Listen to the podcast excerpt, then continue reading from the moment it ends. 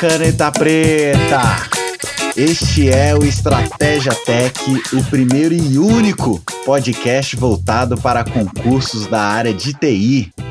Neste espaço, vamos dar dicas, comentar provas, editais, fazer questões, entrevistar professores e alunos, enfim, vamos fazer muita coisa aqui. Aqui, como eu disse, não tem caneta azul não. Aqui todo mundo é caneta preta. Então já prepara essa caneta aí, ajeita a posição da cadeira, zero contador de horas líquidas e vamos ver o que, que a gente vai falar hoje. Vamos lá, editor, solta essa vinheta aí.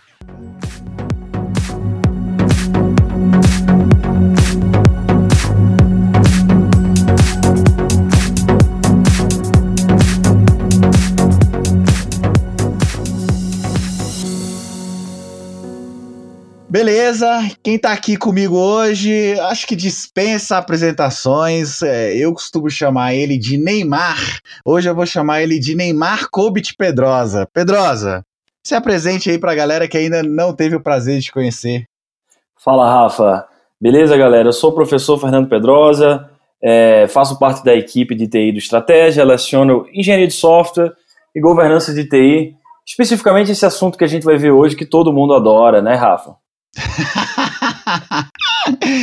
ai, ai, ai, Pedrosa. O pior é que foi eu que escolhi a pauta. Eu escolhi a pauta justamente que hoje eu vou fazer o papel daquele concurseiro que odeia o Kobit. Então eu vou aqui estar tá falando mal e o Pedrosa vai estar tá de um lado falando bem. Então vai ser aquela, tipo aquela, aqueles filmes, Pedrosa, policial, que tem o, o Good Cop e o Bad Cop.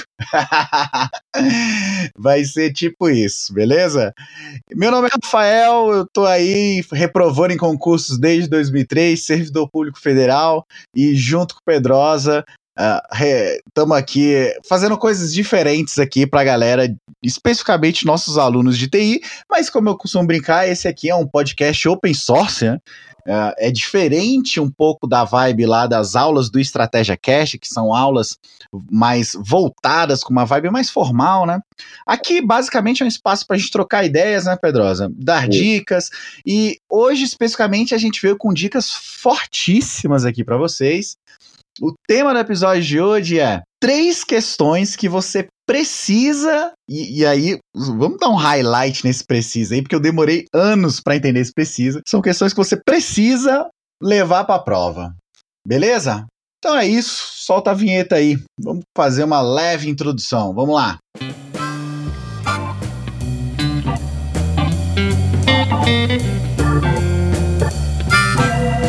Então beleza, Pedrosa. Começar esse podcast aqui, acho que nada mais justo do que Bom, fazer o papel do ouvinte aqui. Pedrosa, o que diabos é esse tal de Kobit? Bom, vamos lá, galera. Assim, primeiro, se você nunca ouviu falar sobre esse assunto, de repente você não é um concurseiro de longa data, é, não se assuste, porque. Ou esse... é, porque eu era e me recusava a aprender. Esse, esse, daí é outro problema, né, Rafa? espero, que, espero que seja um problema que os nossos ouvintes não tenham mais, né? Daqui pra frente.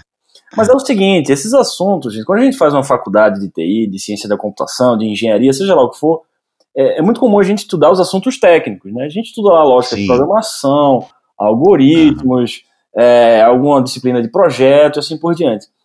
Esses assuntos de gestão, aí eu estou falando desses frameworks de gestão, como é, IT, o COBIT, PMBOK, uhum. o próprio CMMI, até dependendo da faculdade, a minha até deu, eu sou da Federal de Pernambuco, até deu uma pincelada, mas eles não entram muito a fundo, porque você precisa de um certo nível de experiência, né? É de gestão, não faz sentido você ensinar um framework de gestão e governança para um moleque de 18, 19 anos, né? Eu até é, entendo nossa, isso. Tem coisas mais importantes. Já é de... Se já é difícil pra gente, imagina quando você tem 17, 18 anos, não sei, mais, é. mais complicado ainda. Então, assim, primeira coisa, se você não conhece, é, não tem problema, você vai passar a conhecer hoje. Bom, o, o Corbett ele tem um histórico é, relativamente recente aí de concurso, recente eu digo aí os últimos talvez 10 anos, é, vem sendo cobrado em prova. Era cobrado as versões anteriores aí lá até a 4, 4.1. E o COBIT, as pessoas têm que entender que ele nasceu para auditoria, Rafa. É, até falo isso nas minhas aulas. Você chegou a, ver auditoria, minhas aulas? A, auditoria de TI mesmo ou auditoria administrativa? Auditoria de TI. Auditoria de TI. Então, eu é achei seguinte, que era algo totalmente administrativo. Eu costumo brincar com o seguinte, que a galera administrativa viu que a TI estava ganhando dinheiro, aí inventaram frameworks para usar na TI, para tornar a galera que era administrativa é, diretores na área de TI. Para cooptar, cooptar as pessoas. é, não, é o seguinte, cara, a questão de auditoria sempre existiu nas organizações, né? Uma maneira de você checar os resultados de uma organização de maneira independente. E a auditoria é, corporativa, digamos assim, já é uma coisa mais antiga. Só que como a TI foi ganhando cada vez mais importância, aí dos anos 80, 90 para cá, o COBIT é dos anos 90, tá lá no, no do meio dos anos 90 para frente.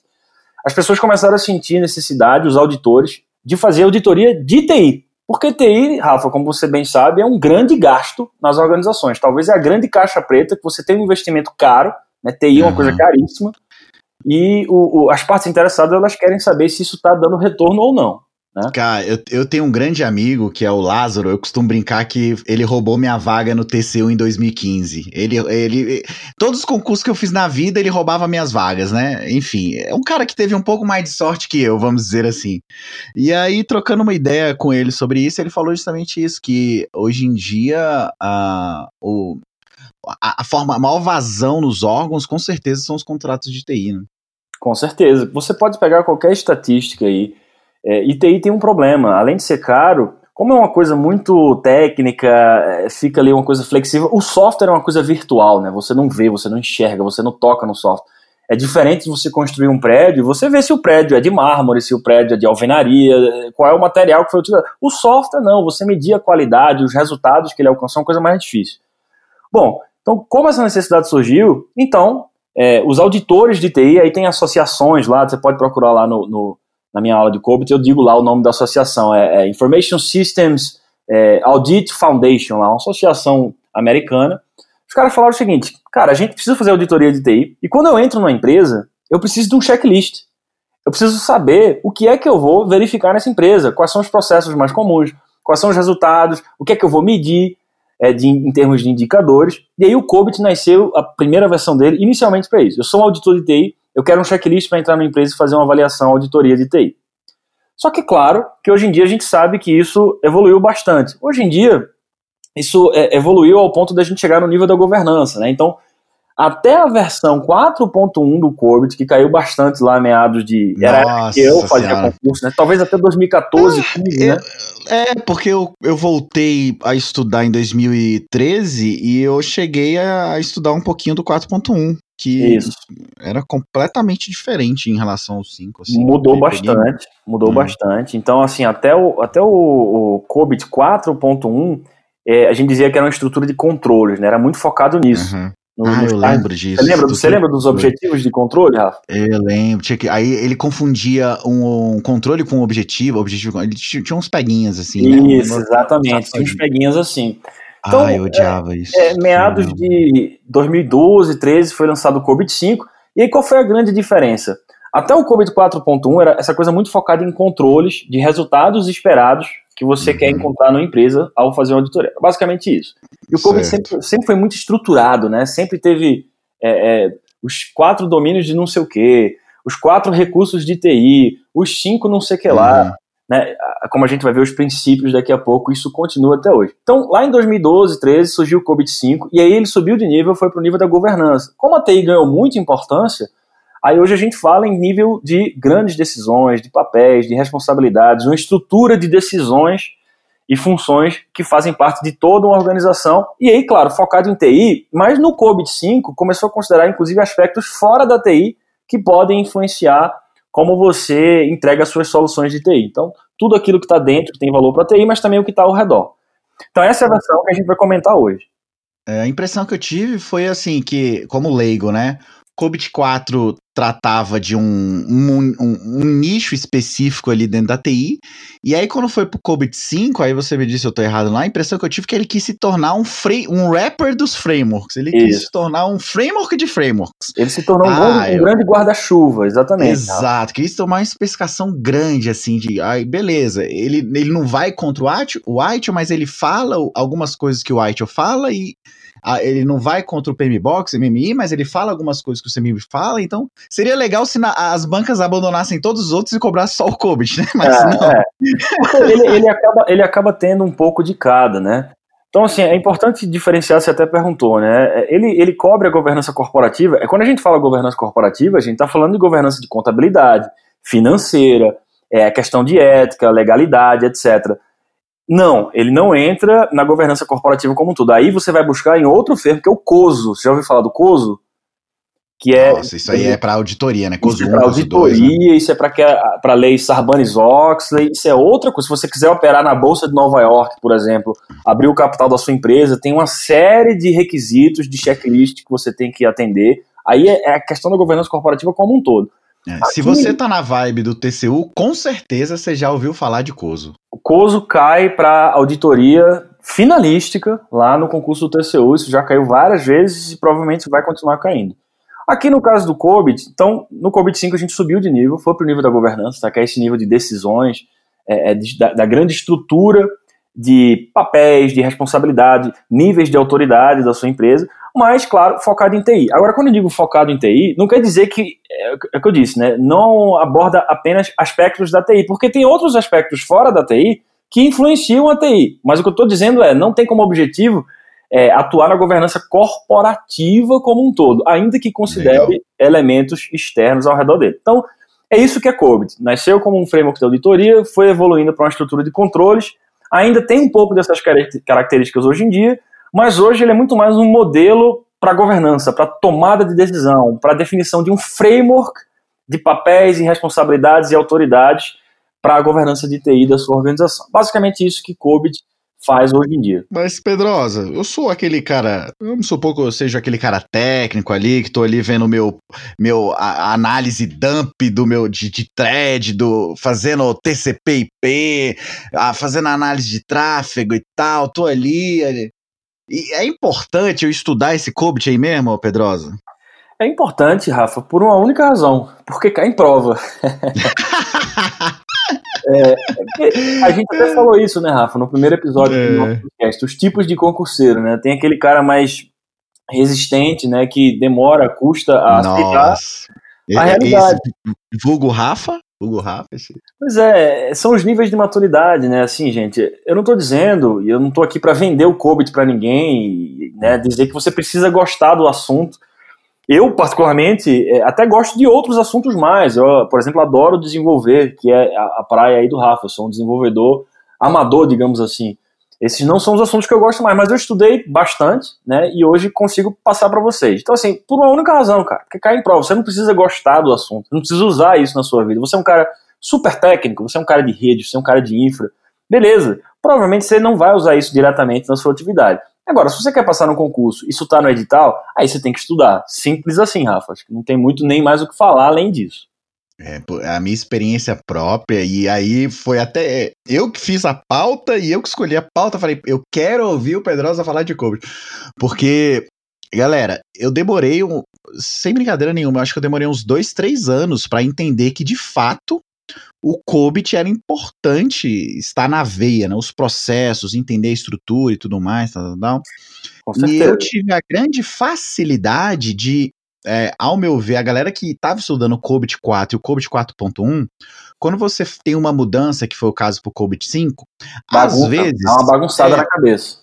Às vezes essa mudança é uma mudança fácil. Por exemplo, do PMBOK 5 para o PMBOK 6, beleza, mudou algumas coisas, mudou, mas. Os processos assim, mais, basicamente. É um, é, Exato, é um estudo aproveitável.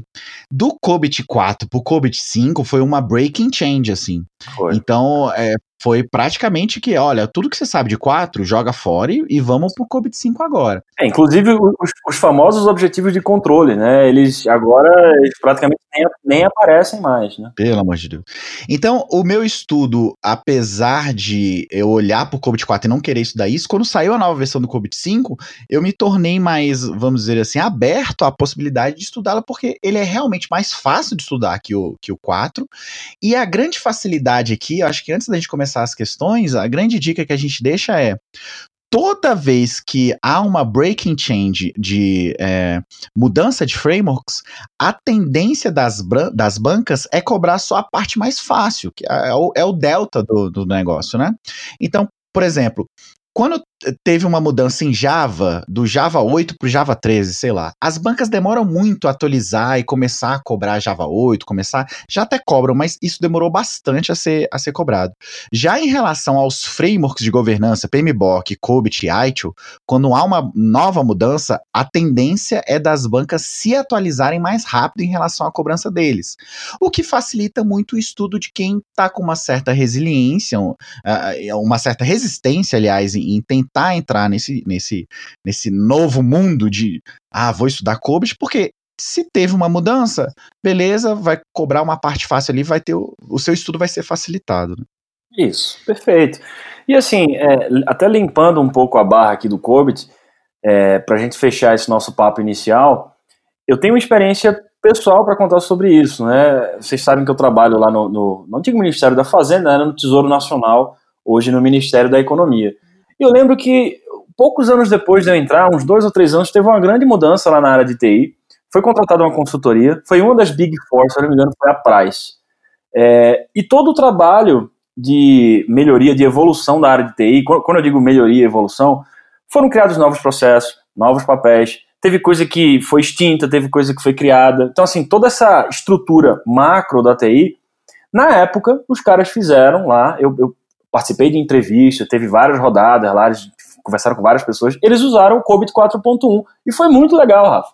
Porque te dá um gabarito, uhum. entendeu? Você entra na organização, o COBIT, e aí isso vale para o 4.1 4.1 e também para o 5 especialmente. Ele te dá os processos comuns que você vai encontrar em qualquer área de TI. Então, é uma espécie de checklist, uma espécie de gabarito para você dizer, beleza, você tem um processo de arquitetura, você tem um processo de gestão de configuração, você tem um processo de riscos, Ok, o COBIT, ele me mostra mais ou menos como essas coisas funcionam, ele me dá um guia, e aí eu consigo entrar numa organização e fazer uma melhoria a partir dali. Então, é algo mundialmente aceito, né, quase que um padrão hoje em dia, e fica essa experiência pessoal aí minha, foi bem legal na época, se não me engano foi a Price, tá, foi uma das grandes consultorias aí das Big Four, e, e funcionou, eu acho que eu participei dessa transição lá na, no trabalho, e, e acho que melhorou bastante, e eles usaram o COBIT na época, tá, então isso é usado sim, gente, na vida real e pode ser que você faça parte de uma mudança dessa algum dia. Beleza? Massa.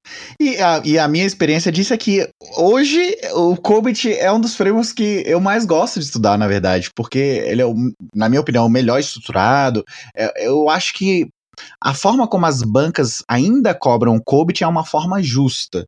Isso. Diferentemente do PMBOK, que já chegou num nível bizarro de cobrança, de você saber quais são as entradas e saídas de cada processo, se isso faz parte.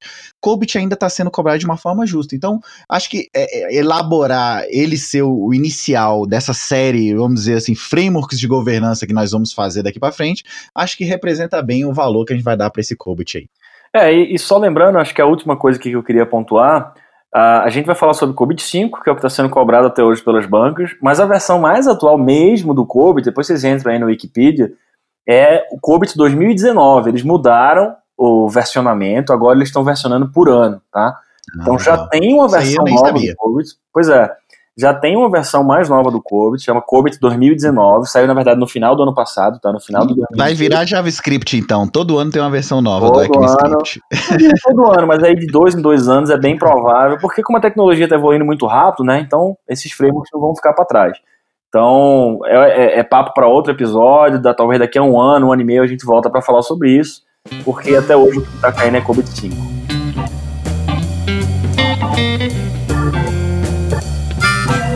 Bom, galera, é isso. O papo tá muito bom. Tá tudo indo muito bem. Entendemos o histórico, entendemos a importância de, da, do COBIT ser cobrado hoje em dia, né? Então, o que interessa para concurseiro mesmo é o quê? É questão. Então, vamos direto para a questão. Nós trouxemos hoje aqui três questões que você precisa necessariamente levar para a prova, ok? Uma que é uma questão mais fácil, uma outra uma questão média e uma outra que é uma questão mega oyo e motherfucker difícil e eu erro sempre e aí eu tô aqui para só ouvir o Pedrosa, eu vou só reclamar. Vamos então lá. vamos lá. A primeira questão é e aí, é, essa primeira questão, a ideia é que a gente fale ela e vá destrinchando puxando alguns galinhos ali de uma árvore bem grande, né? Então a primeira questão é: saiba quais são os princípios do COBIT. É, Nesse caso, são tantas questões que caem sobre isso, que é, por exemplo, ah, separar governança e gestão é um princípio de COBIT, é, em reunir as necessidades dos stakeholders é um princípio de COBIT, ou ele, então ele coloca só uma figurinha, que são aquelas figurinhas que estão lá no COBIT, que é, é, é reunir as necessidades dos, dos stakeholders, cobrir a empresa fim a fim, aplicar um framework único integrado, e aí ele te pergunta qual que é o, a, o outro o outro princípio, né? Então são várias questões. Eu cansei de fazer questão especificamente sobre saiba que você só precisava saber isso. Saiba quais são os cinco princípios do COBIT. São variações do mesmo tema, né, Rafa? São variações Exato. desse mesmo tema. O que, que você tem a comentar aí pra gente dessas, desses cinco princípios básicos aí do, do COBIT? Bom, gente, basicamente o COBIT, é, ele sempre, como a gente falou, sempre foi um framework muito estruturado, então, eu falei lá, desde o COBIT 4.1, por exemplo, tinha, bom, já faz vários anos, mas se eu não me engano, 34 processos, 210 objetivos de controle, não sei quantos domínios. Ele sempre foi um framework muito estruturado. Isso continua no COBIT 5. COBIT 5, ele vem com cinco princípios, né, para governança de TI e para governança corporativa. Os cinco princípios são os seguintes: atender necessidade das partes interessadas, que é o grande objetivo da governança, né? Agregar valor. É, e aí a gente tem que fazer um episódio depois só para destrinchar esse cara aí, porque entre os objetivos em cascatas e afins e tal, mas... Isso. Goals Cascade, né, a cascata de objetivos, tá Isso. nesse princípio aí, que é uhum. tudo parte daí, né, é o princípio fundamental, a gente quer atender às necessidades do nosso cliente, dos nossos usuários, das nossas partes interessadas. Aí o segundo princípio é cobrir a organização de ponta a ponta, porque Exatamente. o COBIT ele mapeia várias funções, vários departamentos da sua organização que estão envolvidos na governança. E ele não foca exclusivamente em TI, certo, Pedro? Isso. A, a, governança ela não é exercida apenas pelo pessoal de TI. A governança de TI não é exercida apenas pelo pessoal de TI. As áreas de negócio também participam, tanto é que na, nas matrizes RACE, né, nas Race Charts lá, lá do COBIT, você vai encontrar vários papéis e responsabilidades fora da TI, como, por exemplo, o gestor financeiro, como o cara do controle interno, o cara da auditoria, o CEO, não é só o pessoal de TI, beleza? Então isso é cobrir a organização de ponta a ponta, é você mapear todas as funções que influenciam a governança de TI, não só apenas aquelas da própria TI. Uhum. Então, beleza. O terceiro princípio, aplicar um modelo é, único e integrado. Aí assim, a ideia do framework dos frameworks, né? Isso, é eu gosto de chamar de framework guarda-chuva. Né? As organizações elas utilizam vários frameworks, né? A gente tem ITIL para gestão de serviços, a gente tem PMBOK para projetos, a gente tem ISO 27001 para segurança. O COBIT, ele visa estar alinhado com todos esses frameworks. Então você vai encontrar um pouquinho de cada um desses que eu falei dentro do COBIT. É isso que significa aplicar um modelo único integrado. Esse é o terceiro princípio. Bom, Quarto princípio é a história da abordagem holística, né, dos Nossa, habilitadores. Esse aqui eu errava muito por causa dos, dos facilitadores, decorar os sete Isso. facilitadores aqui, mas é outro assunto também. Por enquanto a gente está só querendo que você decore os cinco princípios básicos. Esses facilitadores, em inglês é enablers, né? Isso pode enablers. ser traduzido como facilitadores ou habilitadores. Acho que habilitadores é até a tradução oficial, mas tanto faz. É, o que o COBIT procura mostrar é o seguinte: existem vários elementos envolvidos para você atender essas necessidades das partes. Não é só processo, entendeu? Então você tem informações, você tem pessoas, você tem políticas, você tem vários tipos que ele chama de habilitadores, que a gente vê lá na nossa aula, que ajudam, né, dentro do framework, a atingir esses objetivos. Tá? E aí tem inclusive publicações específicas para cada um deles, tal, dentro da biblioteca do COBIT, etc. Mas é isso, é, é, essa coisa de abordagem holística é, a gente não foca só em processo, tem outras coisas junto dos processos, como pessoas, como políticas, como informações que também ajudam na governança. Basicamente isso. E acho que o último aqui, Rafa, tem até a ver com a questão que a gente vai ver. Exato. Esse é clássico, né? Isso aí Nossa, já, já... eu errei muita questão ah. disso, porque é, é para quem não entende nada, na hora que ele fala separar a governança de gestão, você, como assim? Não, a governança e gestão tem que ser junto, tal. É. Tem a primeira questão aqui eu errei várias. Nossa, te cobrava basicamente o seguinte: separar governança de gestão é um princípio básico do COBIT. Quando teve o Delta, para mim, eu, que eu ainda não tinha decorado esses princípios, eu marcava essa questão sempre como errada. Impressionante. Pois é, que é exatamente o princípio, né? Distinguir governança uhum. de gerenciamento. O que é que o COBIT diz sobre isso? Basicamente, o COBIT diz que governança e gerenciamento são duas coisas diferentes. Governança é o nível de decisões. Governança é o nível que vai te dar um direcionamento, priorizações, aonde você vai investir o seu capital para que a sua empresa atinja, a sua organização atinja seus objetivos. Governança, palavra-chave, é o nível de decisões. A responsabilidade de governança já caiu muito em prova. É do corpo, é, é do conselho de administração. Eu não sei se todo mundo está ciente disso, Rafael. É, eu acho que eu nunca falei aqui, acho que nem você sabe disso, Rafa, mas eu sou atualmente, eu sou conselheiro fiscal do SERPRO, né, que é uma grande empresa estatal o Tesouro ele coloca conselheiros nas empresas. Atualmente eu sou conselheiro do SERP. E o SERP é uma empresa boa para a gente entender isso, que ela é bem organizadinha nesse sentido. O conselho de administração é o conselho que toma essas grandes decisões. Veja, não é o CEO, não é o presidente da empresa. Tá? O presidente é o executivo, é o cara que já vai executar as paradas, entendeu a diferença? Uhum. Conselho de administração, que tem várias pessoas lá. Sabe quando a gente vê aquela cena de filme que tem aquela sala com a mesa grandona, que é o, é o board, né? Esse é o conselho de administração. Então, o, o, a responsabilidade da governança é do conselho de administração, é da alta administração do órgão, é quem vai dar o direcionamento. Isso é governança. Gerenciamento, aí já é dos diretores, aí já é da diretoria executiva, porque o gerenciamento é quem executa as decisões que foram tomadas na governança, sacou? Então, governança dá o direcionamento, toma as decisões, faz as prioridades, e o gerenciamento, que aí a gente entra em gestão de projetos, gestão de risco, gestão de aquisições, né? Todos esses processos que a gente estuda nesses outros frameworks é quem vai executar essas decisões. Então, deixa eu ver se eu entendi. A governança é quem diz o que fazer e a gestão é quem vai lá e bota a mão na massa. Isso, exatamente. É quem gerencia os recursos que vão executar essas decisões que foram tomadas anteriormente.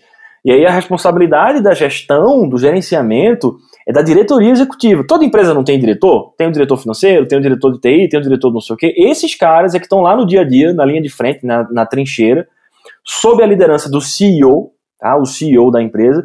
Que, gente, vocês têm que entender que toda empresa que tem uma governança minimamente estruturada, uma coisa é o CEO, certo? Uma coisa é você estar à frente da presidência, o, o CEO da, da Pepsi, o CEO da Microsoft, seja lá o que for. Outra coisa é o conselho de acionistas, o conselho de administração. Isso é outra coisa.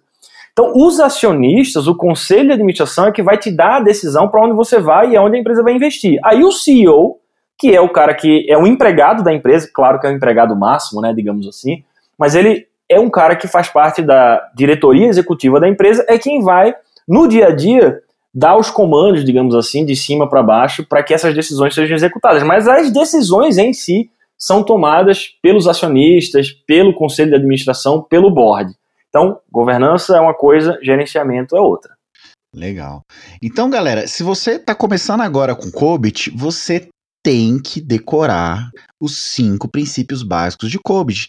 Tem 49 mil questões te cobrando, e às vezes a cobrança é bem idiota. Às vezes ela é bem chapadona, do tipo, do, da, das afirmativas abaixo, quais são os princípios que são do COBIT? Ou então, ela te dá assim, fala que o, a, na ordem que o Pedrosa leu, reunir necessidades dos stakeholders, cobrir a empresa fim a fim e aplicar um framework único, único, único integrado. Às vezes, ela inverte a ordem, fala que aplicar o framework único integrado é o primeiro, e reunir necessidades de stakeholders é o último. Às vezes ela te dá aquela figurinha básica do COBIT com cinco princípios e te fala o seguinte: qual é o que está na posição 5, qual é o que está na posição 2. Então, não é só importante você decorar nesse momento esses cinco princípios, como também entender a, o posicionamento deles, o sequenciamento deles. É, saber os intempéries, assim, as especificações do que rola em cada um desses princípios, aí é algo um pouco mais além. Eu não diria que não, que não é uma questão tão complicada, mas não é uma questão fácil. A questão fácil aqui que a gente está abordando, abordando é: você tem que saber os cinco princípios básicos do coach, beleza? Entrando já nisso, então, Pedrosa, a gente vai para nossa primeira questão de fato, porque essa aí foi só um aquecimento, eu nem contei ela. Porque um desses princípios que você me falou aí, Pedrosa, foi justamente a separação de governança e gestão. Isso. Então, o COBIT deixa bem claro que há processos de governança e há processos de gestão. E eu trouxe aqui para os alunos uma questão, e olha só que interessante essa questão. Essa questão foi muito engraçada na época, porque foi no Ministério do Planejamento de 2015, foi um concurso para ATI, e todo mundo estava esperando, Pedrosa, que a redação fosse sobre IN04. Porque é óbvio, né? Você vai ser ATI, você tem que saber Gestor da IN04. Isso, exatamente. Exato. E aí esse concurso foi acho que uma semana antes ou uma semana depois do TCU. No TCU caiu IN04 e para essa prova de ATI no Ministério do Planejamento, que hoje é o Ministério da Economia, né? Caiu, olha o item, discorra sobre a principal distinção entre governança e gestão, de acordo com o COBIT 5, que o Pedrosa já deu uma introduzida aí, e eu queria que ele falasse mais agora um pouquinho no segundo item, que é apresente o nome e a descrição dos cinco processos do domínio de governança relacionados à tecnologia da informação. Pedrosa, essa questão aqui teve muita gente que não sabia é. relatar os cinco processos da governança, Pedrosa? É, eu acho que cada questão, é, é, e aí principalmente falando sobre questão discursiva, né, é um produto do seu tempo. Né? A gente tem que analisar, Rafa, que essa questão é uma questão de 2015, quando o COVID 5 ainda estava começando a ser cobrado. Foi o eu, Delta, né? Foi o Delta, né? Foi bem na transição. Foi a parte ali. bem básica. É, nessa época, eu já dava aulas, e eu acho que você estava na, na luta ainda, fazendo os concursos. É, é, hoje, talvez, a gente até colocou uma questão, essa questão aqui como easy, né, como fácil. Hoje eu acho que essa questão é considerada fácil, porque como a gente falou, todo mundo hoje gente, já sabe os princípios, já sabe a diferença de governança e gerenciamento, todo mundo que já estudou COBIT, claro, né? E sabe, pelo menos, citar ali os processos. Nessa época, eu lembro que foi uma grande surpresa, porque foi um grande concurso de ATI, né? Teve sei Nossa, quantas vagas. Preencheu o número de vagas, porque essa redação quebrou a perna de muita gente. Quebrou muita gente. Então, a gente tem que ver como um produto do seu tempo. Na época foi considerado uma questão difícil. Hoje, nem tanto. É, Bom, hoje Hoje, hoje já é mais, mais palatável, né? Acho que é bem mais tratável pelo que a gente já estudou sobre corpo. Tem muito material, enfim, tem as nossas aulas. E, e, e o relacionamento aqui é porque, às vezes, as, as bancas elas misturam os cinco processos ali da governança com os cinco princípios do COBIT. Então Isso. ela fala: olha, os cinco princípios do COBIT são esses. Aí ela coloca ali um, um do, da governança. Se você não ficar ligado, por isso que tem que decorar os cinco princípios de, do COBIT e esses cinco agora que Pedrosa vai relatar pra gente. Primeiro, Bom, Pedrosa. Então, então, vamos lá. A questão ela pedia governança e gestão, a gente já falou, né? A distinção Sim. entre as duas coisas, valia é, quase 30% da questão. E o outro era, apresente o nome e a descrição dos cinco processos desse domínio de governança. Bom, o COBIT 5, gente, ele tem 37 processos divididos em cinco domínios. Tá? Domínios são agrupamentos de processos. São quatro domínios de gestão e apenas um desses domínios é o domínio que a gente chama de domínio de governança. Ele é chamado de avaliar, dirigir e monitorar. Tá? Evaluate, Direct and Monitor, EDM em inglês. Eu até sempre tive um pouco de dificuldade em, em ver isso, porque, é, ao meu ver, era o seguinte: eram duas áreas, governança e gestão, e aí eu tinha cinco domínios, só que apenas um domínio desses é governança, e isso tudo dividido em 37 processos. Era mais ou menos isso, né? É mais ou menos isso. Na verdade, é exatamente isso. São cinco domínios, 37 é. processos. E esse primeiro domínio de governança, avaliar, dirigir e monitorar, ele tem cinco processos. E era sobre isso que a questão queria. E, e olha, às falar. vezes, só você saber disso já, já dá para matar muita questão. Porque, por exemplo, há uma questão aqui, Pedro, 2015. No COBIT 5, agora temos quatro domínios. Olha só. E era é. justamente uma das transições. Não, são Transição. cinco domínios.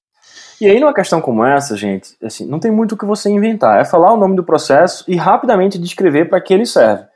E Legal. aqui são cinco processos.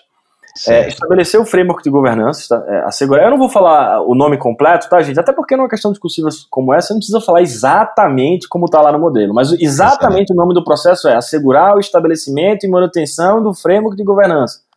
Basicamente Isso. é, você vai estabelecer o seu framework de governança. Esse é o processo mais alto nível de todos é estabelecer o próprio framework de governança. São decisões mais estratégicas, né? De acordo Isso, com o objetivo exatamente. da empresa. Como é que vai ser a tomada de decisão, quais são os papéis, quais são as responsabilidades, os níveis de autoridade, etc. Aí, o grande objetivo da governança, gente, aí isso aqui você tem que saber. Ó, o grande objetivo da governança, o COBIT fala isso várias vezes, é entregar benefícios. Então, o segundo processo aqui é assegurar a entrega de benefícios. Benefícios para quem? Para as partes interessadas. Eu quero agregar valor para as partes interessadas. Senão não faz sentido. Se eu não estou agregando nada para ninguém, não faz sentido eu ter um framework de absolutamente nada. Então, ó, primeiro processo, estabelecer o framework de governança. Segundo, entregar benefícios. Assegurar a entrega de benefícios. Beleza, esse é, o, processo onde você entrega algum valor aos stakeholders. Só que você não vai entregar benefício de qualquer jeito, porque qualquer projeto que você faz, qualquer ação, ela tem riscos e ela tem custos associados. E aí vem os outros dois processos, que é assegurar a otimização de riscos, ou seja, eu quero entregar benefícios com riscos controlados, então por isso que vem esse terceiro processo, otimização de riscos. E o quarto processo é otimização de recursos, recursos no sentido de recursos humanos, recursos financeiros, recursos de materiais. Ou seja, ó, é, é, é, às vezes é difícil de decorar, mas se você entender a lógica fica mais fácil. Olha, primeiro processo, estabelecer o framework de governança. Beleza. Para que serve essa governança? Para entregar benefícios, que é o segundo processo. Beleza. Como eu quero entregar esses benefícios? Com riscos controlados e recursos a um custo que o stakeholder considera razoável. Então, ó, otimizados, né? riscos e otimização de recursos. Esses três ah. aí vão, vão ser o core para o value creation do COBIT, de fato, Exatamente. ali, né? Da, da organização. É daí que vem o valor, assim, é, é quando você entrega benefícios, mas há riscos controlados e um custo razoável, né, com a otimização dos recursos.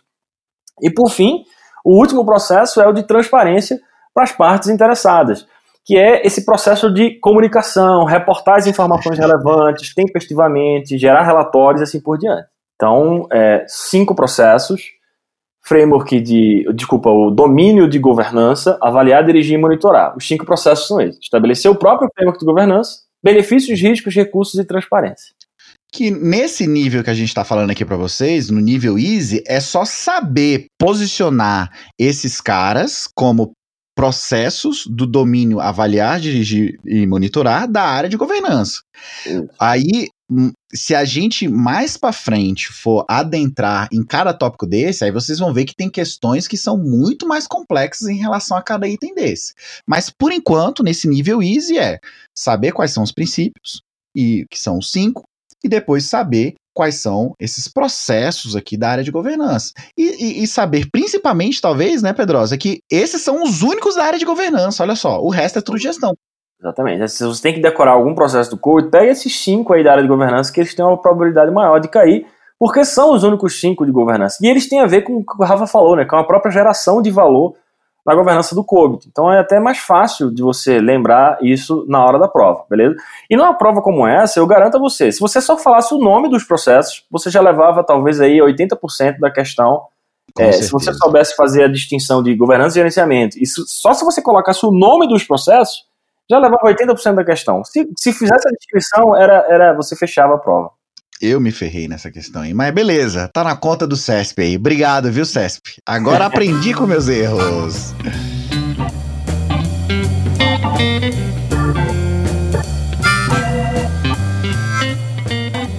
Bom, galera, então já vimos a primeira questão. Na verdade, a gente fez ali um, um, um conjugado, né? Eu costumo dizer que a gente fez um RO, um resto de ontem. Aquela comida que sobra, a gente juntou tudo e montou ali um leque de questões simples, mas que você precisa levar para a prova, porque o seu concorrente com certeza tá com ela em dia. Beleza? E a segunda questão que eu trouxe aqui pra gente foi tema de uma redação do TCE Paraná de 2016. E ele basicamente pedia para você discorrer um pouquinho sobre o modelo de capacidade do COBIT e explicar qual é o nome do nível e o, qual é o, algum objetivo básico desse nível, né? E essa questão, Pedrosa, eu tinha dificuldade demais com essa questão, porque às vezes no CMMI eu tenho maturidade, tenho capacidade. Lá no MPSBR eu tenho maturidade, mas eu tenho os atributos de, de capacidade que estão ligados ao nível de maturidade. Aí no COBIT eu tenho capacidade, mas no, no, no, no CMMI é de 0 a 3, mas no COBIT é de 0 a 6. No, no, no COBIT é estabelecido, no, no CMMI é definido. Nossa, eu tinha uma dificuldade com isso aqui, Pedrosa, você não tem noção. É, e é, e é, eu concordo com você, Rafa. Eu entendo de onde vem essa dificuldade. Eu também tenho, para ser sincero, porque a gente dá aula sobre isso. Não é porque a gente dá aula sobre isso que a gente tem uma calculadora humana no cérebro, né? Porque os, é, é, os frameworks, eles são muito parecidos, e esses de melhoria de processo, mais ainda. A gente está falando basicamente de quatro é, modelos que têm basicamente o mesmo objetivo, que é melhoria de processos. A gente tem o CMMI, que é o Framework de Melhoria de Processo de Desenvolvimento, de Capacidade, de Maturidade da Organização e de Capacidade de Processo. Aí tem o MPSBR, que é o CMMI brasileiro, basicamente, mais barato. A gente tem o COBIT, que dentro dele tem um modelo de capacidade, que também serve para avaliar e medir o desempenho de processos. E tem uma quarta, que eu não sei se você lembrava, Rafa, que é a ISO 15504, Sim. que é uma norma ISO Sim. de avaliação de processo. Então, assim, a gente tem quatro é, modelos internacionais. No caso do MPSBR, ele é, ele é nacional, mas quatro modelos aceitos pelo mercado que tem basicamente o mesmo objetivo. O problema é que eles não são iguais, apesar de ter o mesmo objetivo. Uh, e você acha que as bancas cobram o nome de um colocando o nome do outro? Será que cai isso, Pedrosa? Pois é. Será que tem esse tipo de peguinha? Claro que tem, né, gente? Então, é, é uma dificuldade, certamente. Então, deixa eu ver se eu entendi aqui, Pedrosa. Lá no, no, no CMMI, quando eu quero av avaliar a minha organização como um todo, é, eu vou meio que naquele modelo de maturidade, certo? Agora, quando eu quero avaliar um processo individualmente, aí o CMMI me adotava ali o modelo de capacidade, que eu, que eu tinha, não tinha uma visão global da organização, mas eu tinha uma visão individual em relação aos processos. Aqui, esse modelo de capacidade do COBIT, ele está mais ligado à capacidade do CMMI ou está mais ligado à maturidade do CMMI? Ele está mais ligado à capacidade. Eu, ah, acho que antes de falar do próprio modelo de, de capacidade, é importante o, o, o ouvinte entender para que serve um framework, um modelo de melhoria de processo. Porque assim, você tem a sua organização. Você, na sua organização, dependendo do seu nível de maturidade, no momento que você se encontra, você não sabe nem onde você está e aonde você quer chegar. E aí, a gente está falando aqui especificamente de processos de TI ou de desenvolvimento no caso do CMMI. Então, esses modelos todos, eles te ajudam a mapear a situação que a gente chama de as is, né? ou seja, a situação atual, e a situação to be, ou seja, a situação que você quer chegar, o nível que você quer chegar no futuro. Então, você sabe os processos que você tem, por exemplo, lá no CMMI, são, se eu não me engano, 22 processos. Aí você tem processos de suporte, você tem processos de engenharia, você tem processos de gestão e assim por diante. Aí você pode fazer uma avaliação. Cara, qual é o nível, considerando padrões mundiais de processos de desenvolvimento de software, por exemplo? Qual é o nível que a minha organização se encontra nesse momento? Aí tem modelos para isso. O CMMI é para isso, o MPSPR é para isso. Só que aí tem duas representações que você pode utilizar, basicamente. Você pode avaliar a sua organização como um todo, aí você pega um conjunto de processos que a gente chama de modelo de maturidade. Tá? Maturidade não é de processo, é da organização. Aí você pode dizer que nível você está. Num, num cast futuro, a gente fala sobre CMMI, sobre os níveis e tal. Hoje eu acho que não é o caso. Mas você tem essa representação. Por que isso é interessante? Porque ela te dá um selo, sabe, Rafa? Por isso que muitas organizações gostam do, do da representação da, da representação por estágio. Na época do CMMI tinha até pontos, assim, né? Que você uh, escalava, sei lá, você ganhava estrela. Aí você, é, lembro que você podia cobrar mais, a menos, se você tivesse determinado, né? Tinha um negócio. Não, inclusive, inclusive algumas, eu já cheguei a ver algumas licitações do governo, algumas licitações públicas, que colocavam lá no edital que a empresa tem que ser CMMI nível X ou MPSBR ah. nível Y. Então, para a empresa, até para o modelo de negócio dela, às vezes é interessante ela ter esse carimbo, esse selo. Tá, eu sou uma empresa da Índia, CMMI nível 5. Então significa que a empresa é foda, significa que a empresa está no, no, nível máximo de otimização de processo de desenvolvimento. Isso é um padrão mundial. Beleza, agora, às vezes você só quer fazer uma avaliação mais interna, você quer pegar um processo específico e dizer, cara, eu quero melhorar o meu processo de requisitos, por exemplo. Eu quero melhorar o meu processo de gestão de requisitos. Não me importa mais o resto todo por exemplo, o meu processo de aquisições, por exemplo, porque eu não, eu não faço aquisições. O meu processo, sei lá, de riscos, porque, cara, ou de gerência de pessoas, eu sou uma organização muito pequena, eu não preciso me preocupar com isso. Mas, por exemplo, fazer gestão de requisitos é uma coisa importante para mim. Aí você pode fazer uma avaliação processo a processo e escolher exatamente o que você quer. É o que a gente chama de modelo de capacidade, e é em cima desse tipo de modelo que o COBIT trabalha. Mas eu tô até com a questão aqui, vou ler para vocês. A questão era cobrava basicamente que você soubesse os níveis. Olha só, uh, discorra sobre a importância das avaliações dos níveis de capacidade do COBIT 5, que foi justamente isso que, que o Pedrosa acabou de explicar aqui para gente. E o segundo item era informe o, no, o número e o nome de cada um dos referidos níveis de capacidade e aponte alguma característica básica que define o processo em relação ao COVID-5. Então você tinha que citar, não tem muito para onde fugir, né? Se você não, não tivesse com esses níveis de capacidade aqui é, meio que já decorados, você ia ter que enrolar bastante aqui, hein, Pedrosa? É, nesse caso, talvez uma possível estratégia era, pô, eu não lembro dos níveis de capacidade do COVID, porque os nomes são diferentes, mas eu lembro os níveis do CMMI. Bom, porque as características são muito parecidas, né? Então você poderia, uhum. pelo menos, ter uma saída por aí, né, para não levar um ponto de corte na prova, pelo menos acertar ali 50% da prova. Porque como é uma prova discursiva, o avaliador ele acaba considerando ali o que você coloca minimamente. Então, assim, a questão ela perguntava duas coisas. O que é um modelo de capacidade, para que serve e por que é importante? E quais são os níveis de capacidade do COVID? Acho que essa primeira questão eu já falei. Né? Falei que é importante para a gente fazer essa medição de desempenho, para a gente ver em que nível a empresa se encontra no momento e para onde a gente quer ir, aonde que a empresa quer chegar e saber o que ela precisa melhorar para chegar lá na frente no objetivo que ela quer alcançar. Beleza, isso é, é para isso que serve o modelo de capacidade, para melhorar o processo, para sair de onde você está para onde você quer chegar. Aí o segundo ponto é, cara, quais são os níveis? Aí, Bom, aí é direto aqui, Rafa, não tem muito que, tem. o que enrolar. Aí é onde o filho chora e a mãe não vê, parceiro. É, aí é onde às vezes o candidato fica nervoso porque ele não lembra exatamente e tal, e é difícil mesmo lembrar na hora.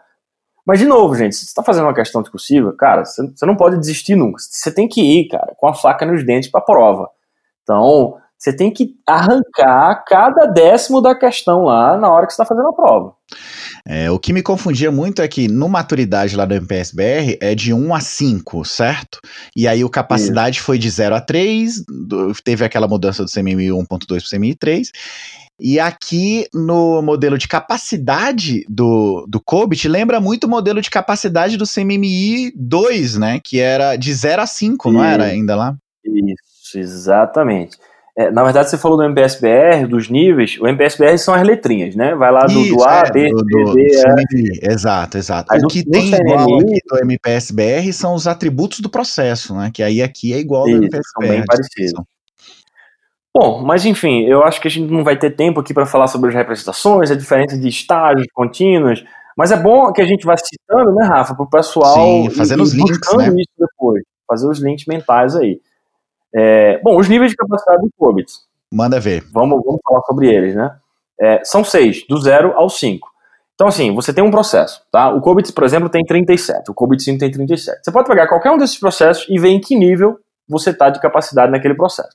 Se você está no nível zero, o nível zero é chamado de incompleto. Significa que o processo ou ele não existe na sua organização, você nem trata ele, e você não precisa tratar todos mesmo, tá? Isso é opcional ou ele existe, mas não atinge seu objetivo. Você, ele não consegue chegar do outro lado. Ele, ele não tem tá? ainda uma evidência de implementação de fato ainda, né, Pedroso? É o nível zero, é chamado de incompleto. O nível 1 um é o nível executado, que ele diz o seguinte: é, o processo existe, é tratado pela organização e atinge o seu objetivo. Ponto. Nossa. Pronto. Ponto. Tem planejamento, tem medição, tem melhoria? Não. Ele simplesmente atinge o seu objetivo de alguma maneira, algum herói pegou aquele processo lá, executou e, ele atinge o seu objetivo. Esse é o nível 1. Que é muito parecido, aí começa a ficar parecido com o CMMI, né? No nível Sim. 2, que é o nível gerenciado, o processo ele começa a ser repetível. Ele é implementado de uma maneira que tem um planejamento básico, ele tem um controle, ele já começam as primeiras medições, então você consegue repetir os mesmos resultados. Essa é a diferença do 1 para o 2. Ele é monitorado né? também, sofre ele é já é alguns ajustes. Exatamente. Essa é a diferença do 1 para o 2. O 1 você atinge o objetivo.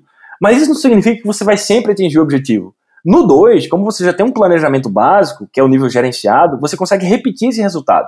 Tá? Então ele é implementado de uma maneira mais administrativa com os produtos de trabalho estabelecidos. Beleza, o nível 3 é, é o nível que o COBIT chama de estabelecido, é onde a gente tem um padrão, é onde a gente tem já rotinas estabelecidas para toda a organização. Olha. Que lá no CMMI é definido, né? E aqui é o estabelecido. É já peguei questão é. que falava que aqui era o definido, aí ele tinha o peguinha da questão, porque aqui é o estabelecido, Exato. não definido. Tem esse eh, nomenclatura aí, né? Lembrando que o CMMI 1.3 para por aí, tá? Ele não tem mais o nível de capacidade nem 4 nem 5. Mas esse é assunto para outro cast. Mas. É, bom, mas o nível, a diferença do nível 2 para o 3, muita gente me pergunta, né? O nível 2, você tem esse planejamento, você tem essa repetição, mas é por projeto, geralmente. Esse, pro, esse processo, ele é por projeto. Não significa que em outro projeto você vai conseguir repetir a mesma coisa desse processo. Porque não tem um padrão ainda. O padrão ele vem no nível 3, que aí esse padrão não é de um projeto A ou B específico, é de toda a organização. Aí você garante que ele é, consegue ter uma rotina estabelecida, por isso que o nome é estabelecido, para toda a organização desse processo. Então, se você tem um processo de requisitos, por exemplo, no nível 3, significa que o requisito ele é igualzinho, tem, segue o mesmo padrão, claro, com adaptações é, que forem necessárias, para qualquer projeto da sua organização. Esse é o nível 3. Bom, aí no nível 4, a gente vem para o nível previsível aqui no COBIT. Que Nossa, o COBIT fala o seguinte. Eu errava muito esse nome, porque acho que no CMMI é gerenciado quantitativamente, algo assim, né? Isso, exatamente. Nossa, eu errava demais. Aqui, olha, agora ficou mais fácil, porque no COBIT, como eu falei, 1.3, não tem mais o nível de capacidade 4 e 5 por outras razões que no outro cast a gente explica. Lá para ele vai do 0 ao 3 só agora, são quatro níveis de capacidade lá agora, não são mais seis. Mas aqui no COBIT ainda tem o nível 4 é o nível previsível, que ele faz com que o processo ele opere dentro de limites. Operar dentro de limites significa mínimos e máximos, é basicamente isso. E para você saber o mínimo e máximo e a variação de um processo, você tem que medir. Então o nível 4 é o nível de medições. E, você, e por que o nível 4 vem depois do nível 3? Né? É só pelo número? Não. É porque, como no nível 3 você já tem um padrão, aí você consegue comparar as coisas seguindo a mesma rotina, seguindo o mesmo padrão. Aí, quando você consegue comparar, você consegue fazer essas medições. Por isso que essa previsibilidade, né, o nome do nível 4 é previsível, vem a partir do nível 4. E aí, por fim, Rafa, o último nível é o nível otimizado, que o processo ele sofre melhorias contínuas. Gente, você não consegue melhorar o que você não consegue medir. Então, por isso que o nível 5 vem depois do nível 4, não é só pelo número. É porque no nível 4, como você tem essas medições é, dentro de limites, de mínimos e máximos, aí você consegue identificar as variações. Quando você identifica as variações, você consegue sanar os problemas e aí você entra no nível 5 de capacidade do, do, do COBIT, que é o, nível otimizado, onde você tem as melhorias contínuas. Era basicamente isso que a questão queria saber. Claro que é fácil, né, Rafa, a gente falar aqui agora é, no nosso aqui, quarto, aqui no ar-condicionado. Aqui é fácil, né? mas lá na prova eu chorei, parceiro, eu chorei. Mas fica aí a, a, a resposta para a galera que, enfim, se isso aparecer de novo, e vai aparecer, tá? É, ou, ou isso, ou variações disso, você já sabe por onde sair.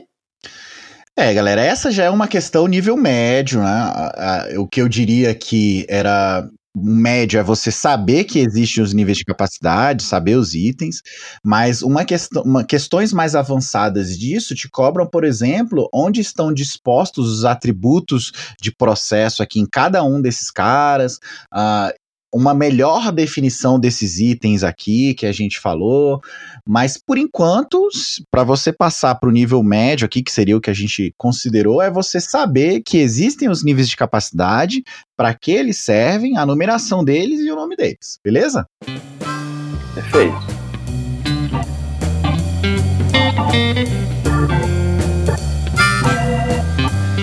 Bom, Chegamos então à última questão, Pedro. Essa questão, Pedrosa. Eu vou, eu vou primeiro ler a questão e eu quero que todos vocês, você, meu caro ouvinte, pare agora o que você está fazendo. Para agora. Para agora o que você está fazendo. Eu vou ler a questão e veja se você mataria essa questão. Se você matar essa questão, eu vou dizer que você está foda em COVID. E se você não matar essa questão, não fique triste, porque eu erro essa questão todos os dias da minha vida, por toda a eternidade. Então vamos lá. 2017, FCC. FCC ama essa questão. Não é que ela, ela ama, ela, ela, eu acho que o examinador tem uma tara maluca nela. Vamos lá. Um dos princípios do COBIT-5 é atender às necessidades das partes interessadas, considerando suas expectativas acerca da tecnologia da informação na organização. Com base nesse princípio, assinale a opção que apresenta o objetivo corporativo que atende à dimensão, à dimensão Balanced Scorecard do cliente ou do cliente. Então ele dá as opções. Que ele está te perguntando: Existem objetivos corporativos que estão alinhados ao BSC. Eu quero qual desses objetivos está na perspectiva do cliente. Letra A: valor dos investimentos da organização percebidos pelas partes interessadas, pessoas qualificadas e motivadas, otimização da funcionalidade de um processo de negócio ou respostas rápidas para um ambiente de negócios e mudanças. E aí, pessoal? A, B, C ou D? Galera, contextualizando, o Kobit tem um, um pouco de uh, decoreba, mas essa questão aqui para mim é um nível muito hard. Pedrosa, me ajuda, Pedrosa. Me ajuda a te ajudar a não falar mal disso aqui. Vamos lá. É, é uma questão realmente, é, num nível que eu diria até injusto, né? Ou seja, é uma questão que as bancas amam. Pois é, é uma questão que, cara, é, é, você não vai decorar nesse nível e provavelmente o seu concorrente errou ou, ou chutou também. Então, não, acho que assim, não, não vale a pena você esquentar a cabeça muito com isso. Mas vamos lá. Vamos, assim, é, é vamos... só um, um, pequeno adendo, essa questão real, é um nível tão hard mesmo, porque aquilo que a gente falou, no começo tem a mudança dos do, do versionamento do framework, então eles começam a cobrar a parte básica do framework, só que à medida que um tema vai sendo muito batido, eles têm que começar a cobrar coisas que eles não, não cobravam antes. Começa a inventar. Esse tópico aqui Exato. Esse tópico aqui começou a surgir a partir de 2017. Então eu tenho questão aqui de 2017, tenho questão de 2018 e tenho questão de 2019. É, é, todas da FCC. Bom, gente, vamos lá. Vamos, vamos estratégia Jack aqui, vamos por parte. Bom, a gente já falou sobre os princípios, né, Rafa? É, o primeiro princípio que a gente viu foi aquele de satisfazer as necessidades das partes interessadas. Cada um dos princípios do gente, geralmente tem uma ferramentinha ou tem alguma estrutura dentro dele. Dentro desse princípio de satisfazer a necessidade das partes interessadas, tem um negócio chamado Goals Cascade, ou cascata de objetivos, né? traduziram assim em português, que basicamente significa o seguinte: você tem as necessidades das partes interessadas, né, que é o que você quer satisfazer no final das contas, e aí você vai desdobrando isso em objetivos dentro da sua organização. Começa com os objetivos da própria organização, né, os objetivos corporativos, como é, melhorar o desempenho financeiro, aumentar a transparência, enfim. Isso é desdobrado para objetivos de TI, aí sim objetivos mais técnicos, e por fim, no último nível, isso é desdobrado para objetivos de habilitadores, que aí entra as informações, etc. Ai, ai, ai. Cascata de objetivos também é um assunto para outro dia, né? Dá uma olhada lá na nossa aula se você não sabe o que é. Mas existe essa ferramenta. Beleza. No nível de objetivos corporativos, que é esses enterprise goals, né? Objetivos de toda a organização, o COBIT diz o seguinte: olha, eu vou te ajudar. É, se você quer implantar a governança de TI na sua organização, eu vou te ajudar. Eu vou te dar, são 17 exemplos, 17 metas empresariais genéricas que normalmente você encontra nas organizações do ponto de vista corporativo, que se alinham, né, tem a ver com aquela realização de benefícios, otimização de riscos, etc. Agora, o que o ouvinte tem que entender, Rafa, é que são exemplos. Tá? São exemplos. O COBIT, ele tá te dando uma dica, ah, ele tá dizendo, olha, esses objetivos Ele aqui, não é prescritivo, né? Ele não é prescritivo. Ele tá dizendo, ó, esses objetivos corporativos genéricos são 17 que ele te dá. Não, é, não, é, não quer dizer que você vai usar exatamente esses 17 na sua organização. Ele tá te dando uma dica, olha, normalmente, normalmente nas organizações você vai encontrar objetivo, por exemplo, relacionado à gestão de risco, relacionado à transparência financeira, relacionado a treinamento das pessoas. Ele está te dando uma dica. Então, são 17 objetivos genéricos corporativos. Beleza. Só que aí o Cobit ele começa, eu falei, ele é extremamente estruturado. Ele começa a montar umas tabelas e ele faz uma matriz desses objetivos versus as dimensões do BSC. Aí o negócio começa a complicar.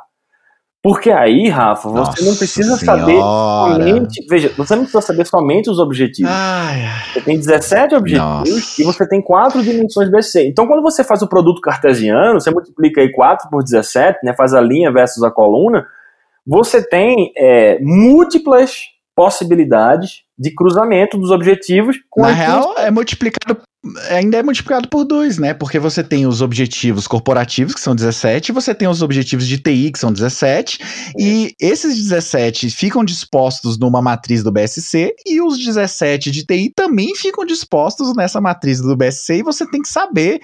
Ai, cacete, isso é muito E bom. os nomes são muito parecidos, né? Por isso que eu falo que é uma questão Nossa, injusta. É impossível. E no final das contas, ela não prova nada, né? Ela não prova nada porque na prática, qualquer pessoa que for implementar isso daí vai levar a tabela pronta. Bom, mas enfim, já que a gente tá falando sobre... Discordo. Prova sim, Pedrosa, prova que o examinador é um corno. Puta que pariu. É um sacana, né? Cacete, triste. Bom, gente, é, a gente falou sobre BSC, só falando um pouco sobre BSC, também é assunto para outro cast, tá? Eu só vou falar aqui 30 segundos sobre isso. Balanced Scorecard. Tá? Foi traduzido em português, a tradução mais comum que vocês podem encontrar é indicadores balanceados. Da onde é que vem esse troço daí? Também vem dessa coisa de, de auditoria e de governança corporativa, tá? Isso é anterior à própria TI. Depois o pessoal de TI começou a adaptar isso. De onde é que vem isso? As pessoas começaram a perceber o seguinte: normalmente as organizações elas medem o seu sucesso a, a partir de uma única dimensão. Isso, assim, tradicionalmente, né, antigamente, que é a dimensão financeira.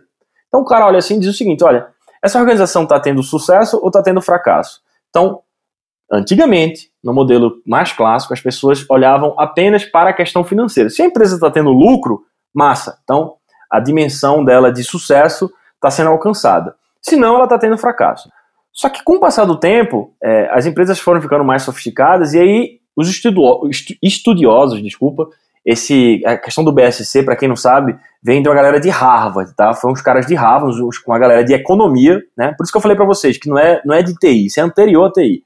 Eles inventaram esse modelo que eles disseram o seguinte: olha, não, a gente pode medir o sucesso de uma organização por outras dimensões. Por exemplo, como essa organização está atendendo seus clientes.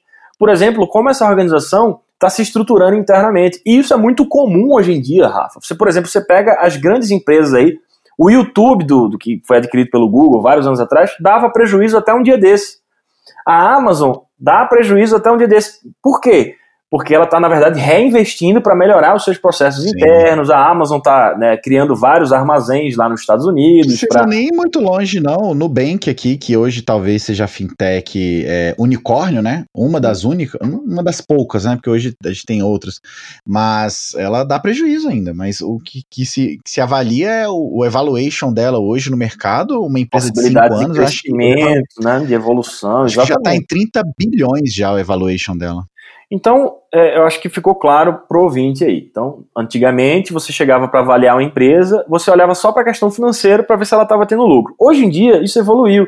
E aí, esses caras de Harvard inventaram essa questão do BSC e falaram: não, vamos utilizar uma média de indicadores, vamos utilizar o tal do BSC que traduziram para indicadores balanceados. E aí são quatro dimensões. A gente não vai olhar só para financeira agora, a gente vai olhar para financeira também, tá? Porque é importante.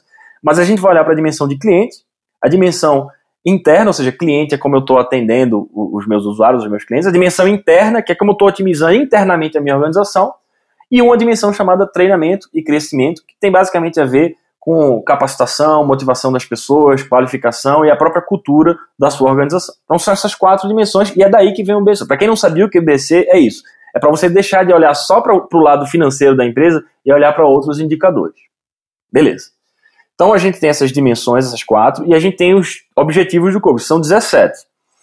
E aí tem essa matriz, depois dá uma olhada lá na nossa aula, no próprio COBIT, você pode baixar o PDF aí depois para dar uma olhada. É, é, tem essa figura que mostra os objetivos corporativos versus as dimensões do BSC. E aí, gente, eu vou ser bem sincero para vocês. É, eu dou aula de COBIT há muitos anos, Rafael foi concurseiro durante muitos anos, estudou isso várias vezes. Eu não sei isso decorado, eu acho que o Rafa também não, né, Rafa? E eu acho que ninguém vai saber isso decorado, porque é impossível, né? Minha dica até para você neste momento, se você tá começando agora com COBIT, é não estuda, não estuda isso aqui. Eu só fui começar a estudar isso aqui depois que depois da terceira vez, questão né? que a gente fez. Não, depois de três anos que eu fui estudar o BSC, porque eu, eu primeiro tive que estudar toda a parte daquelas questões easy, decorar os princípios, decorar a governança. É, aí depois você tem que saber a disponibilização dos processos, e aí você entra para a parte de nível de capacidade, e aí você entra no que, que acontece em cada princípio. Depois que você tem toda essa parte fechada do COBIT, aí sim você vai para o BSC. O problema é que FCC gosta bastante desse nível de questão. Então, se você já está um cara que está mais maduro, essa é uma questão hard que aqui vai te diferenciar bastante. Mas você só vai estudar isso aqui depois se você tiver com toda aquela parte do COBIT que a gente comentou aqui já paga já. Isso. E assim, gente, é claro que quando a gente estuda para concurso, a gente quer acertar o máximo de questões possíveis. Geralmente numa prova você tem ali 20%, 20 de questões muito fáceis, 20% de questões muito difíceis, que geralmente quase todo mundo erra, e aquele em cima do muro ali, né? Aquele meião ali. Essas fáceis e médias é que você não pode errar, entendeu? Para você conseguir ali pelo menos um desempenho de 80%, 75%, dependendo do nível da prova. Então, essas difíceis, você é claro, tenta pegar uma lógica ali na hora, interpretar, mas são questões que normalmente todo mundo acaba errando, ou quem acerta foi porque Sim. acabou chutando. É, eu acho que assim. É, é, é, uma questão sacana, inclusive, pro cara que tá estudando há um tempo, porque é difícil decorar isso aqui. É, o ouvinte não, não, não, tá, não tá vendo aqui, a gente pode até botar o link no post depois, mas basicamente é, é, as alternativas são aqui. Ele, ele coloca quatro alternativas, tá? ABCD, e fala sobre vários objetivos, por exemplo, valor dos investimentos, pessoas qualificadas. Cada um deles tem a ver com a dimensão do BSC. A única delas que tem a ver com a dimensão de cliente, que é a resposta da questão, é a letra D, né? Respostas rápidas para um ambiente de negócios em mudança. Ou seja, eu quero responder rapidamente para atender o meu cliente melhor. Faz sentido? Faz. Mas é aquela coisa, né, Rafa? É engenheiro de obra pronta. Depois que você olha para trás, tudo faz é. sentido, né?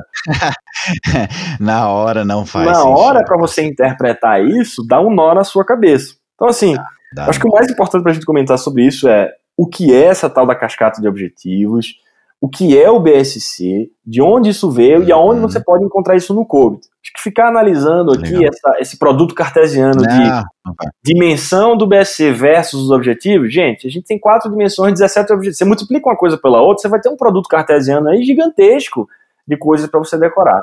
Né? Então acho que não vale e a outra, pena. É, aquelas questões é, fáceis que a gente deu, ela é fácil pro concurseiro, tá? Porque o cara que era o meu caso, um cara mais tech, que tava entrando nesse mundo de concurso, que se recusa a estudar isso, ele vai errar aquela questão, aquela redação, ele não consegue escrever. Então, até aquela questão fácil, ela é fácil porque ela vai num, num hall de pessoas que se inscreveram para concurso, de fato, o que a galera costuma dizer é que 20% são de fato concurseiros.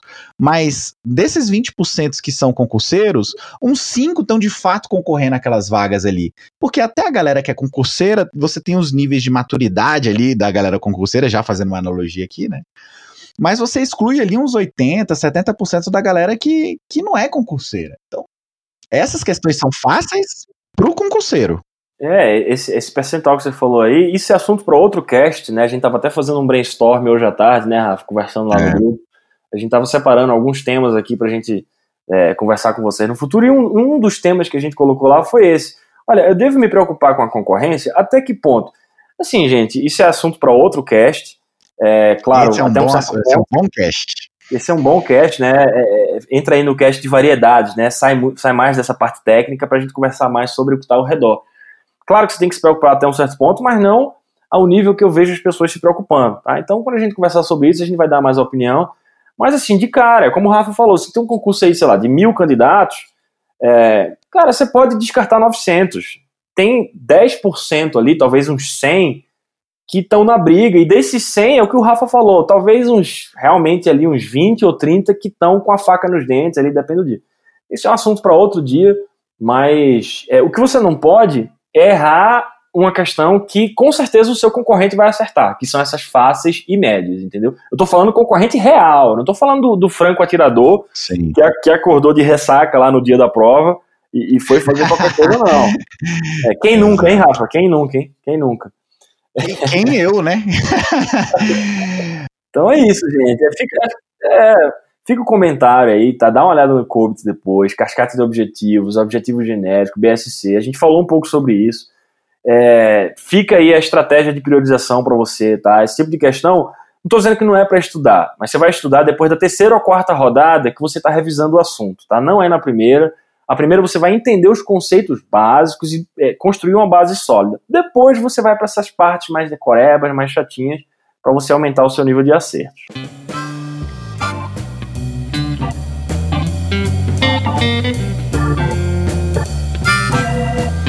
É isso, galera. Então estamos aqui terminando mais um podcast do primeiro e único podcast especializado em concursos de TI. Eu não diria que são dicas de instrutores, são dicas de pai, o nosso Neymar Pai Pedrosa. Se bem que não é o Neymar Pai, né? O Neymar Filho mesmo, que ainda tá novinho, né, Pedrosa? Você ainda não é um velho ancião da montanha. Apesar dos cabelos brancos Ô Pedrosa, eu queria primeiro agradecer aqui a galera que já deu vários feedbacks em relação ao nosso primeiro episódio, né? A gente recebeu é, vários é, mensagens no nosso grupo do Telegram, então, momento jabar absurdo. Solta uma vinheta aí, editor, momento jabar absurdo. É, eu queria convidar você a entrar no nosso grupo, t.mr barra Estratégia TI, underline TI, lá do Telegram, ou então só pesquisar no Telegram o grupo Estratégia Underline TI, beleza?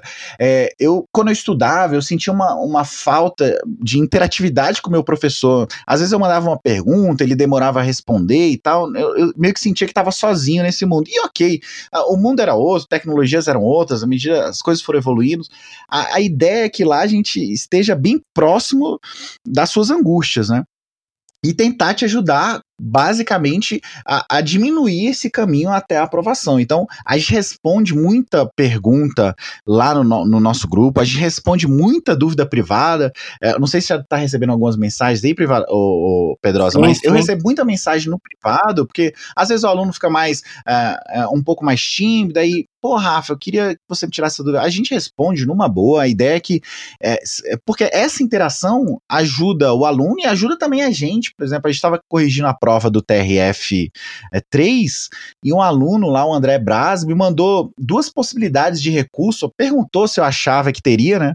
A princípio eu disse que não, mas ele me convenceu. Então é muito bacana esse trabalho com, com vocês aqui e essa interação. E queria convidar você, a, se você ainda não é o aluno, nosso do Estratégia a ir lá agora no estratégiaconcurso.com.br e fazer a nossa assinatura ilimitada. Não temos mais assinatura vitalícia. Acabou essa Black Friday aí, que foi a Black November, praticamente ficou o mês de novembro inteiro, né? Então, queria convidar você para ir lá, fazer assinatura ilimitada nos nossos cursos. Lá você vai conseguir ver os cursos de direito administrativo, cursos de constitucional e vai ver todos os nossos cursos de TI. Os cursos de TI estão todos praticamente sendo regravados. A parte do Pedrosa, Pedrosa, o que, que você já gravou aí? Já gravei praticamente tudo de engenharia de software, mais de 15 aulas, tá? Desde os conceitos básicos, passando por arquitetura, requisitos, testes, padrões de projetos, tudo isso. E comecei já a parte de governança, já gravei ITIL, já gravei COBIT, uh, já vou gravar agora esse mês PMBOK e na sequência CMMI, que é o principal, né? Acho que esses quatro aí são os principais, e depois a gente vai para os assuntos mais satélite. A sua aula de COBIT já está disponível para o aluno? A minha aula de COBIT está gravada, vou confirmar com o nosso chefe Diego se já está disponível. Mas se não tiver, gente, manda, enche o saco lá dele, tá? Manda um e-mail lá para estratégia. o nosso Diego Carvalho, que desde que o Flamengo foi campeão, foi 30 vezes campeão no final de semana, eu nunca mais vi o Diego Carvalho. Nunca mais trabalha na vida. Mas eu acho que ele foi pro Chile e se perdeu lá. Eu nunca mais ah. vi o Diego Carvalho. Deve estar no Chile até agora comemorando o Flamengo. E galera, é claro, não deixem de ouvir o nosso podcast. É só jogar em qualquer agregador de podcast, Estratégia Tech, beleza? Deixa o like, dá um sinalzinho, dá os cinco estrelinhas, enfim. Lá no nosso primeiro podcast, Pedrosa, a gente já teve mais de 500 plays já. Que e legal. o nosso grupo temos só 300, 300 pessoas ainda no, no, no nosso grupo do Estratégia TI, ou seja, muita gente fora do nosso grupo já ouviu o nosso, o nosso podcast. E, e eu, essa semana, vou começar a gravar um curso que eu digo que é o curso inédito no mercado, não existe no mercado esse curso ainda, que é do Dev ao Ops.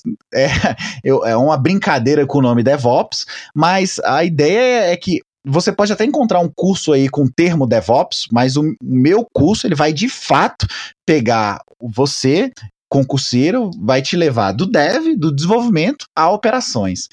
E, obviamente, como que isso pode ser cobrado em concurso, né? Então, desde a parte básica que é como que eu manipulo e versiono meu código usando o Git, até como que eu faço qualidade de código com desde a análise estática com Sonar até uma forma de analisar o código de forma dinâmica e, obviamente, testes automatizados, até colocando uma aplicação em produção. Então, como que eu coloco a aplicação em produção hoje com nuvem, Docker, containers e por aí vai? Então, é um curso bem completo.